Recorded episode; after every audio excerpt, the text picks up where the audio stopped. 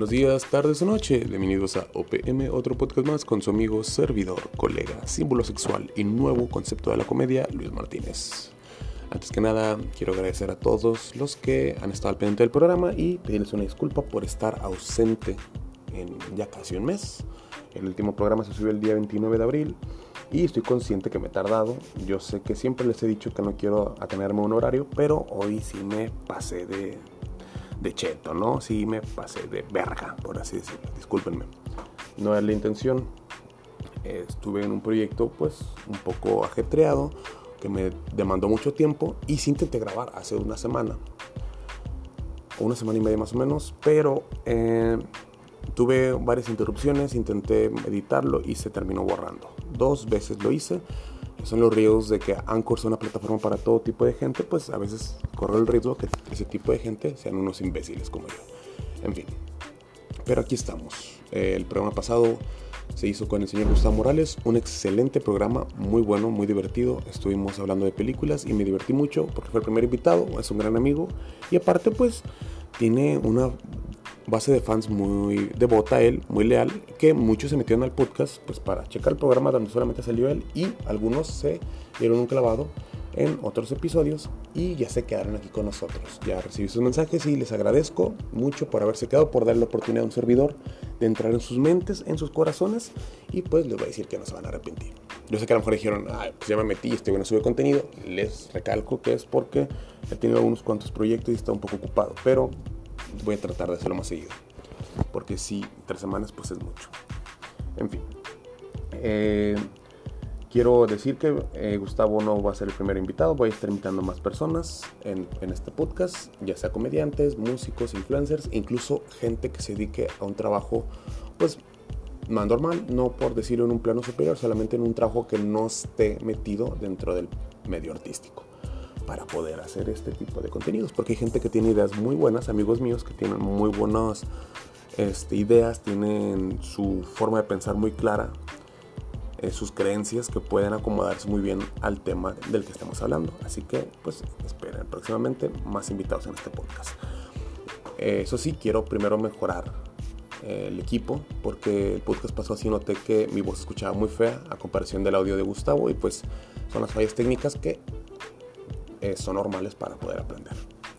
En fin, eh, hace poco estaba viendo, eh, justamente ayer, que van a, lanzar el Snyder Cut de la Liga de la Justicia. Para los que no saben, Zack Snyder es un director de cine, pues exitoso. No, yo no soy muy fan. Me gustan películas de él, como 300 y Watchmen pero pues son películas que básicamente están calcadas del cómic. Obviamente se requiere gran, gran dirección para poder plasmar esas escenas y llevarlas a la película de una manera orgánica. Pero eh, yo a él como guionista o creativo pues no se me hace la, la gran mamada, por así decirlo. Se me hace alguien decente, es bueno. O sea, yo también soy un vato que hace podcast desde un celular, entonces mi opinión vale pito. Pero a lo que me refiero es eh, que mucha gente se ha emocionado porque dicen que este corte, el Snyder Cut, eh, la película de Zack Snyder, es la que iba a salvar el universo de DC. Les explico un poquito eh, cómo está. Marvel Studios hizo sus películas de Marvel, hizo un universo compartido. El, universo compartido que quiere decir que son varias películas que tienen que se intercalan, que tienen, que están, pasan dentro del mismo universo, dentro del mismo plano argumental y que todo se desenvuelve en una película que es Avengers, donde este tipo de películas que se han hecho antes, pues tienen su conclusión en diferentes fases. Es una manera muy chida de hacer cine, es muy innovadora y que ahorita pues ya hay clases incluso en universidades de cineastas que te dicen cómo hacer un universo compartido. O sea, ya es algo, es objeto de estudio esta nueva forma de hacer cine. Y Marvel pues la, empezó y le, ha, le, ha, servido mucho, ha hecho mucho dinero, ha hecho ha reventado taquillas y ha levantado actores al, al, siguiente nivel, ¿no? Ha sido un completo éxito, creo que no hay nada malo que puedas decir. Siempre vas a dar los gustos de que es, mucha comedia, o mira, le falta más idea en la trama de que cállate, Ramiro, tienes 40 años y te sudan los senos, tu opinión no vale. Pero en fin, es un blockbuster, como se les dice, una película taquillera, no es una película de drama, no va a ganar un Oscar, no tiene el mejor guion, solamente es una película que te garantiza diversión. Y es lo que hace y están geniales. Y generan mucho dinero, hay mucho dinero en esas películas. Por lo cual muchas, muchas productoras, casas productoras de cine, empezaron a querer replicar esta fórmula. Para los que no saben, a lo mejor no se dan cuenta de esta similitud, pero por ejemplo están estas películas del Conjuro, el, universo compartido del Conjuro, que es el Conjuro, que es Anabel, que es La Monja, que es esta película horrible de, de La Llorona. Digo, las de Anabel son cáncer en el ano, así yo sí las puedo escribir. Están horribles. De hecho, todas las películas están ojetes. El Conjuro está buena, está buena. No te voy a decir que está mala, está buena. Pero todas las demás películas están ojetes. Es un susto sacapedos, no tiene suspenso, no hay nada, solamente te sacan un pedo. Es como el chiste de pastelazo, siempre lo he dicho. Es como este chiste de pedos o de pastelazo de películas pedorras de Adam Sandler. Y Adam Sandler me encanta, pero hace películas muy de la verga. Y así son estas películas, pero le gusta a la gente.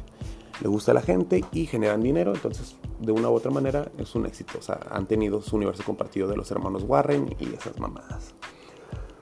Otra que empezó también, que es un, éxito mediano, pero que ha hecho su universo compartido, es esta nueva saga de Godzilla y King Kong. Empezó con Godzilla, luego siguió con King Kong, la isla Calavera, algo así se llama, donde te dan más indicios de los, de los jeroglíficos de que coexisten en el mismo mundo, que hay una organización como tipo Shield, que es la que investiga este tipo de criaturas. Y en Godzilla, Rey de los Monstruos, te dicen, pues te pasan un chingo de criaturas. Y también hacen referencia a que King Kong existe. Entonces la próxima película se llama Godzilla contra Kong. ¿Qué, quiere decir? Que se van a agarrar putazos. Godzilla contra Kong, el amanecer de los vergazos. Ese es el, subtítulo que yo le pondría. En fin, este, estas películas pues también han tenido su éxito mediano porque tienen críticas y todo, pero han conseguido la taquilla, que es a fin de cuentas lo que les importa y se mantiene. Hoy, otras películas que intentaron hacer este universo compartido, no sé si vieron esta película, el reboot de La momia, con Tom Cruise, que a la verga, ¿sabes lo que puedo decir? Yo sé que siempre trato de no decir tantas veces la palabra verga en este programa, pero verga, qué fea película, qué manera tan horrible de destruir todo lo que se habían hecho en la trilogía pasada con Brendan Fraser que sí, ya son viejas y todo, pero no, o sea, el punto de comparación es increíble. Y no digo que las de Brendan Fraser sean de culto, solamente son muy entretenidas y esta está súper fea. Tom Cruise cae súper gordo en esta película, la villana está súper plana, está horrible. Y trataron de que fuera la primera película de un universo compartido de monstruos, con Tom Cruise como protagonista, porque al final Tom Cruise tiene poderes. Entonces, así de mamada está la película. Y afortunadamente fue un fracaso en taquilla, fue un fracaso en críticas y cancelaron ese universo horrible de, una vez por todas. O sea, solamente hubo una película y ya sentí como si tuviera una década de horribles películas, tipo Transformers. Entonces ya lo cancelaron. Pero a lo que quiero llegar con esto es varias, varias casas productoras han intentado replicar la fórmula de Marvel. Con éxitos medianos, éxitos un poquito grandes y con fracasos totales. Una que intentó hacerlo, que obviamente tuvo su éxito, pero en, en papel es un fracaso, fue el universo de DC, de la Liga de la Justicia. ¿Por qué? Porque estos güeyes tienen el potencial de equiparar o incluso superar el universo Marvel en cuestión de éxito en taquilla, de críticas, de todo.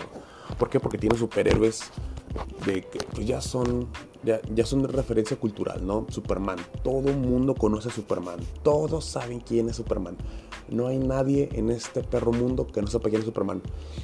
Tu tío, el machista retrógrada, que le pega a tu tía, y que se sabrosea a las amigas de tu hermana, sabe quién es Superman. El vato que en su vida ha utilizado un smartphone, que nunca ha utilizado una computadora, Que el vato piensa que el GPS es una maldición. Cállese los cinco, hijos de pinche madre. Así, no sé, no sé. No sé cómo describir a alguien tan, tan de la chingada. La persona más retrógrada, más pinche cavernaria que te puedas imaginar, sabe quién es Superman. Saben quién es Batman. Batman es siempre un éxito en taquilla, entonces tenías todo, tenías héroes icónicos. Para los que no saben también, digo, hago este, también este énfasis porque hay gente que no sabe de las cosas que hablo y que aún así nos escucha, pues hay que darles pues su espacio. para los que no saben, eh, existen, hay muchos superhéroes y existen dos editoriales, Marvel y DC. Cada una tiene un universo diferente de superhéroes. Marvel tiene Spider-Man, eh, Iron Man, Capitán América, Wolverine, etc. Yo sé que muchos ya lo saben, pero hay gente que no. DC tiene a Superman, la Mujer Maravilla, Linterna Verde, Flash, Superman, Batman, etc. ¿No? Todos. Ambas editoriales están compradas por diferentes casas productoras. Marvel está comprada por Disney y DC está comprada por Warner. Entonces ya con eso les digo que son universos diferentes, pero con el mismo potencial para hacer dinero. DC tenía todo, les digo, tenía los superhéroes, tenía la plata y tenía historias, porque lo que más funciona para Marvel, a diferencia de otras películas, es que tienen años y años de historias plasmadas en los cómics que se pueden adaptar. Es mucho más fácil adaptar historias de los cómics que ya también son populares y que tienen un éxito garantizado porque han sido probadas por la crítica de los cómics que ya más las adaptas de una manera. Por ejemplo, Civil War fue adaptada, la, guerra de Thanos fue adaptada, o sea que es la guerra del infinito, o el, guantelete infinito, la era de Ultron también, o sea, han sido películas de Marvel, han sido adaptadas. Digo, cómics de Marvel han sido adaptadas a las películas. Y eso ha sido gran clave del éxito, que tienen ya villanos escritos, personajes escritos, historias escritas, desarrollos escritos de personajes, solamente es adaptarlos de una manera inteligente, lo cual ha hecho Marvel. DC también tiene historias y en lo personal tiene a veces historias mucho mejores, mucho, mucho mejores que las de Marvel que se pueden adaptar. Entonces tenía todo, DC tenía todo y lo echó a perder. ¿Por qué? Porque el dinero fue más importante para ellos, lo cual es normal, pero no supieron esperarse que llegue el dinero. O sea, en menos de tres años, tres, cuatro años, ya tenía la Liga de la Justicia sin construcción alguna. O sea, ¿para qué?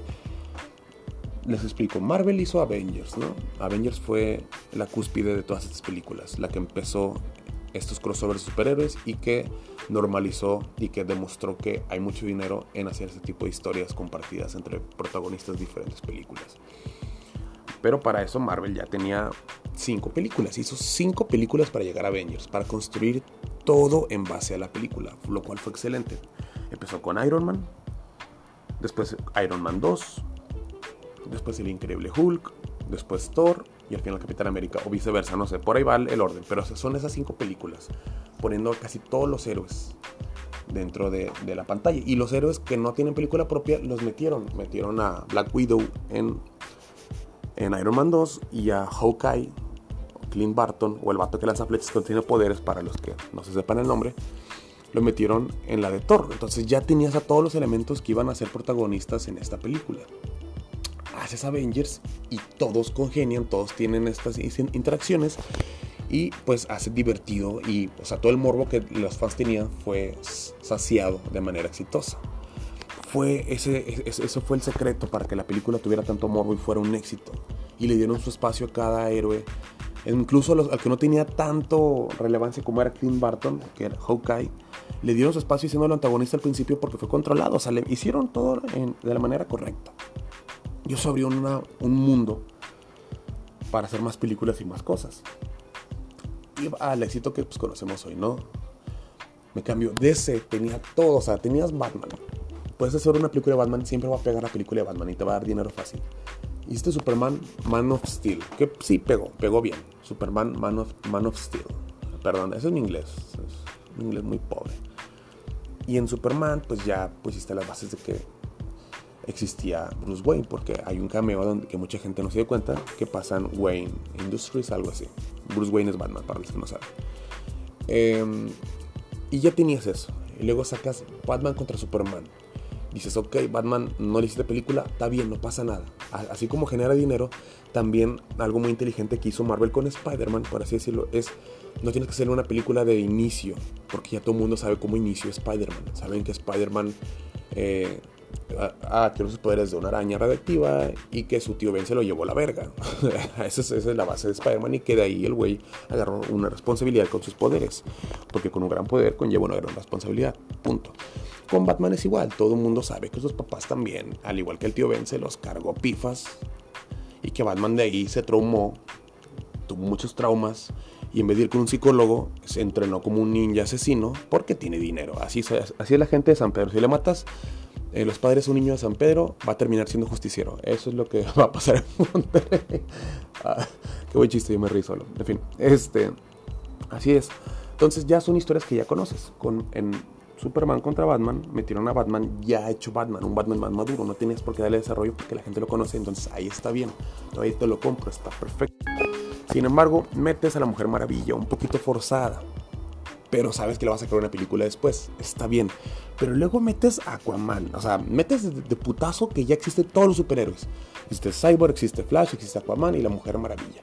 Y luego, o sea, todo lo juntas de una manera súper forzada. Y luego saca la Liga de la Justicia. O sea, no tenía, tuviste dos películas antes, nomás, de construcción de, un solo superhéroe, de Superman y de Batman. Y ya hiciste la Liga de la Justicia con seis superhéroes. Seis superhéroes, sin construcción alguna sin encanto, sin carisma con el público, sin conexión. Y fue un fiasco. Y aparte, pues esto que todavía deseo por quererle copiar más a Marvel, quitan a Zack Snyder porque su tono era más oscuro y meten a Josh Whedon, el que hizo la, la, primera de Avengers. Y fue un fiasco total, una película súper horrible, fracaso en taquilla, o sea, hizo dinero, pero un fracaso, porque ellos se van por los números estimados y no llegó, no llegó, fue un fracaso total. Y pues de ahí se murió este universo, ¿no? Sacaron a Aquaman, sacaron a Mujer Maravilla de películas que estuvieron muy buenas, o sea, debieron haber hecho eso al principio, pero fue un fracaso total. Y ese es, y por eso ahorita dicen que según si hubieran sacado el corte de Zack Snyder hubiera pegado. La verdad, no. Si alguien aquí es fan de los cómics y escucha esto, eres un pendejo. Bueno, no es cierto. O sea, si crees, perdón, me dejé llevar. Si eres fan de los cómics, estás leyendo esto, escuchando esto y crees que la película de Zack Snyder hubiera salvado este, el universo de DC eh, en películas, ahora sí eres un pendejo. Ahora sí eres un pendejo. No puedes. O sea, no, no, eres un pendejo. Eres una persona un poco... Pen no, sé cómo decir esto pero estás mal, estás muy equivocado. No, esa película no iba a salvar, porque güey hizo dos películas anteriores que no fueron un éxito tan cabrón como alguna de Marvel, y no, va, y no es la excusa de que no, es que era una historia más madura con diferentes matices más grises en el desarrollo de los personajes. Cállate, por favor. La película no iba a pegar. Creo que puede estar mejor, claro que sí. un bodrio, la Liga de la Justicia, pero puede estar mejor. Pero no creo que hubiera sido la película que lo salvara. Ese universo estaba destinado al fracaso. ¿Por qué? Porque aceleraron las cosas. Debieron haberlo hecho por igual. Cada personaje con sus películas, cada personaje con su evolución. Y luego ahora sí haces una película con todos juntos. En, eh, eh, en fin, fracasó. Están intentando hacerlo otra vez ahora con Robert Pattinson como Batman. Pero pues está teniendo este pedo que Robert Pattinson no quiere quedar musculoso porque no quiere poner estereotipos de género. O sea, el güey quiere dar un mensaje social en una película de Batman. Así de estúpido es. Y, y de ese, fíjate, lo, lo, ha sabido hacer bien, porque hizo este universo compartido animado. Hizo una serie de películas animadas compartidas que fueron un éxito, un éxito. Para los que no la han visto, se la recomiendo. Ya acaba de concluir su universo con Justice League Dark, War of Apocalypse. Ah, me, me con madres inglés. Y lo han hecho. Entonces han sabido cómo, cómo explotar eso. Han sabido hacer el dinero necesario. Que creo que es la manera que vieron haberlo hecho desde el principio. Pero bueno, esperemos a ver qué nos depara. Esperemos a ver cómo queda el Snyder Cut. Y a ver si, si me calla ese corto y, y, que esté con madre. Y digo, ¿sabes qué? Me equivoqué. El imbécil soy yo y no el amable espectador que me presta su tiempo aquí. Los quiero. En fin, como todavía queda tiempo, ya terminé rápido el tema quiero hablar de algo que también pasó hace poquito, que va un poco de la mano. Eh, hace poco me metí, vi una publicación de unos amigos en Facebook que se pusieron a, discutir por la, por la Capitana Marvel. Los que no saben quién es Capitana Marvel, es esta superhéroe, superheroína, perdón, eh, interpretada por Brie Larson en las películas de Marvel, que en resumidas cuentas está súper obscenamente poderosa. O sea, ella, ella, con un pedo te vuela los sesos, así de simple. Está muy poderosa, está muy cabrona. Y a los fans no les ha gustado. Porque la actriz también eh, tiene pues, esta postura feminista y es un poquito engreída en las entrevistas. El personaje también es muy engreído. Entonces, aún a los hombres no les gusta ver una mujer poderosa y engreída porque pues no va con el estereotipo que ellos, que ellos tienen. Pero sí les mama ver héroes así. Eh, por un lado, pues esa puede ser la crítica, que si lo es, hay muchos vatos eh, muy inseguros que no cogieron o que no han cogido todavía, fan de los cómics, que tienen esta, esta visión sobre las mujeres, que que ocupa, no sé, tienen este rencor hacia el sexo femenino o más que rencor tienen, no, no han tratado con mujeres y tienen estos estereotipos muy tontos. Así hay algunos, y son pocos, les puedo decir. En el mundo del cómic son pocos. Eso es un estereotipo también de la gente hacia las, las personas que les gustan los cómics. Pero sí mucho machismo. Hay gente que tiene una visión más machista. Yo en lo personal, a mí no me gusta el personaje de Capitán Marvel y Brie Larson me da igual. No me simpatiza, pero me da igual. De hecho, se me hace muy guapa y he visto otras películas de ella donde eh, lo hace muy bien. Tiene mucho talento. Pero el personaje de Capitán Marvel me caga. Y no porque es una mujer poderosa, ¿cómo? Solamente es porque no tiene un desarrollo orgánico, argumental, como personaje. ¿Qué quiero decir? Le, voy a explicar por qué. Eh, la Capitana Marvel eh, es un personaje que tiene años y años en los cómics, tiene décadas como personaje de cómics. Y siempre ha sido un personaje de clase B. ¿A qué me refiero? Personajes de clase A en Marvel era Capitán América, Spider-Man, X-Men, Iron Man, Hulk, todos los primeros Avengers, ¿no? Capitán Marvel o Capitana Marvel siempre fue un personaje B, que tenía sus cómics pero nunca pegaban tanto y sus mayores eh, destellos de protagonismo los tenía como secundaria en cómics de persona de superhéroes de clase A. Ah, perdón, esta es la cama mía, ¿cómo hace ruido? Eh, con personajes de clase A. Entonces, ese era. Sin embargo, eh, como pues estamos en una nueva época de, un despertar ideológico. Ah, se escucha muy bien. No, estamos en esta época donde pues ya la gente tiene más conciencia, tiene más pensamiento, más razonamiento sobre eh, las cuestiones de género. A la mujer y el feminismo han agarrado mucha más relevancia y más importancia, tanto su opinión como su presencia en diferentes ámbitos, lo cual es positivo para todos, pero el lado negativo es que muchas empresas quieren aprovecharse de estos movimientos para vender y hacer dinero, entre ellas Marvel. Bueno, los cómics en general. Entonces Marvel dice, oye, nunca he hecho un personaje tan chido femenino. Bueno, sí los ha hecho, pero no, quieren darle, o sea, quieren un personaje que, o sea, no, y, es que ahí te va el machismo de Marvel, ahí te va, o sea, es, es hasta, hasta tratando de ser inclusivos son machistas. Porque tienen personajes muy bien escritos. Tienen a Black Widow, que siempre ha sido un personaje muy bien escrito. Tienen a Wasp, que también es un personaje bien escrito con sus diferentes matices. Es más, la Capitana Marvel tenía otras, o sea, diferentes matices también de alcoholismo y así, o sea, cosas chidas para agarrar, de superación personal, etc. Y dicen no, porque una mujer débil o una mujer sin que no sea súper poderosa no es mujer o no está chida para ser nuestro escudo. Entonces, agarraron a la Capitana Marvel y de la noche a la mañana le hicieron súper poderoso, le hicieron el personaje más poderoso de, de todos los superhéroes de Marvel. Y le hicieron de repente un general y un capitán y un líder de los Avengers, lo cual nunca había sido. Entonces ahí es donde me refiero que no fue nada orgánico, solamente fue vamos a hacer un personaje el que tenga más potencial para ser superpoderosa, esta, y vamos a hacerla ya la líder. Y los demás personajes que sí tienen un, un, un, crecimiento argumental o que tienen un buen desarrollo o una historia más interesante, no porque no son superpoderosas. O sea, entonces a mí se me hace de una de cierta manera machista la manera en la que tomaron eso. Pueden haber agarrado otra superheroína y que su fortaleza no, no fuera en que tiene que volar rápido, tiene que ser más fuerte que Thor así, sino que como Capitán América, que su, que su fortaleza es en, en, su liderazgo, en su forma de pensar las cosas, en las estrategias que hace, en su valentía, etcétera, pero no, en fin. Entonces, por eso, por eso el personaje de Capitana Marvel era ya despreciado por los fans mucho antes de la película. A la gente no le gustaba mucho antes de la película. A los fans de los cómics, a eso me refiero. O sea, no les gustaba. Fue un personaje forzado. Y no solamente es porque sea mujer, o sea, porque así mismo también pasó que es un personaje que a mí no me gusta, que es por el lado del universo de DC, que es Cyborg. Cyborg es un personaje que siempre fue también clase B, estaba con los jóvenes titanes, todos se acuerdan de la caricatura de los jóvenes titanes, Sería Cyborg, personaje clase B, para el olvido, o sea, no para el olvido, pero estaba muy X. Pero como en la Liga de la Justicia todos eran altos, mamados, guapos y blancos, no tenían ningún personaje moreno.